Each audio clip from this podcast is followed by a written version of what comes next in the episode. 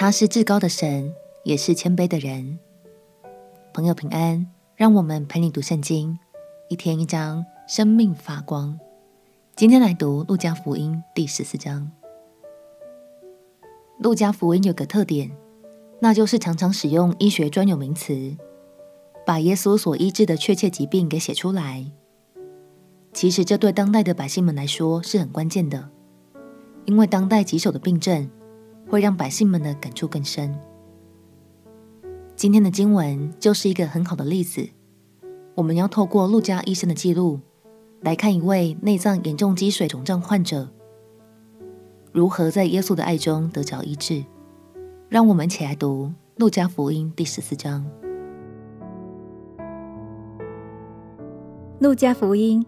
第十四章，安息日，耶稣到一个法利赛人的首领家里去吃饭，他们就窥探他。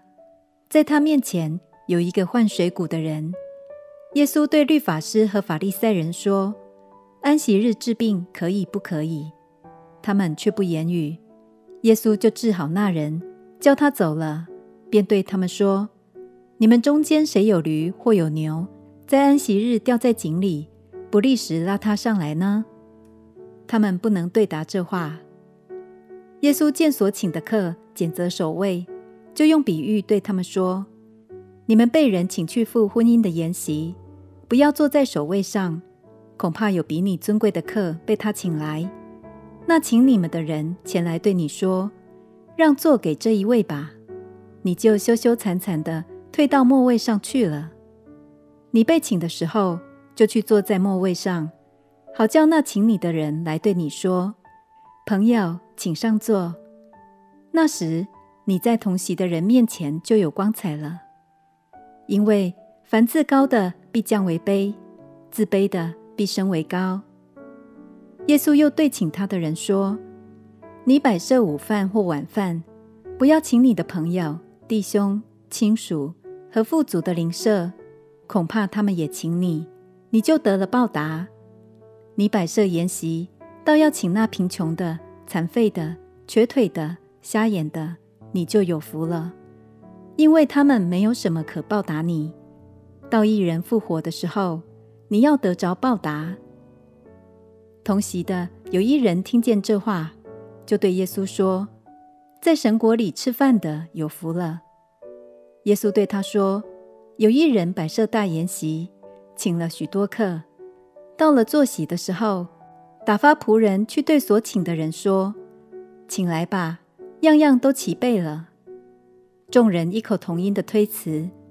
头一个说：“我买了一块地，必须去看看，请你准我辞了。”又有一个说：“我买了五对牛，要去试一试，请你准我辞了。”又有一个说：“我才娶了妻，所以不能去。”那仆人回来，把这事都告诉了主人。家主就动怒，对仆人说：“快出去，到城里大街小巷，领那贫穷的、残废的、瞎眼的、瘸腿的来。”仆人说：“主啊，你所吩咐的已经办了，还有空座。”主人对仆人说：“你出去到路上和篱笆那里，勉强人进来，坐满我的屋子。”我告诉你们，先前所请的人没有一个得尝我的筵席。有极多的人和耶稣同行，他转过来对他们说：“人到我这里来，若不爱我胜过爱自己的父母、妻子、儿女、弟兄、姐妹和自己的性命，就不能做我的门徒。凡不背着自己十字架跟从我的，也不能做我的门徒。”你们哪一个要盖一座楼，不先坐下计算花费，能盖成不能呢？恐怕安了地基，不能成功。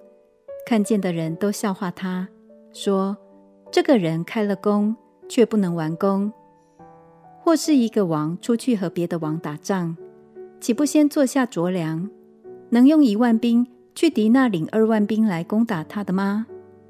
若是不能，就趁敌人还远的时候。派使者去求和息的条款，这样你们无论什么人，若不撇下一切所有的，就不能做我的门徒。盐本是好的，盐若失了味，可用什么叫它再咸呢？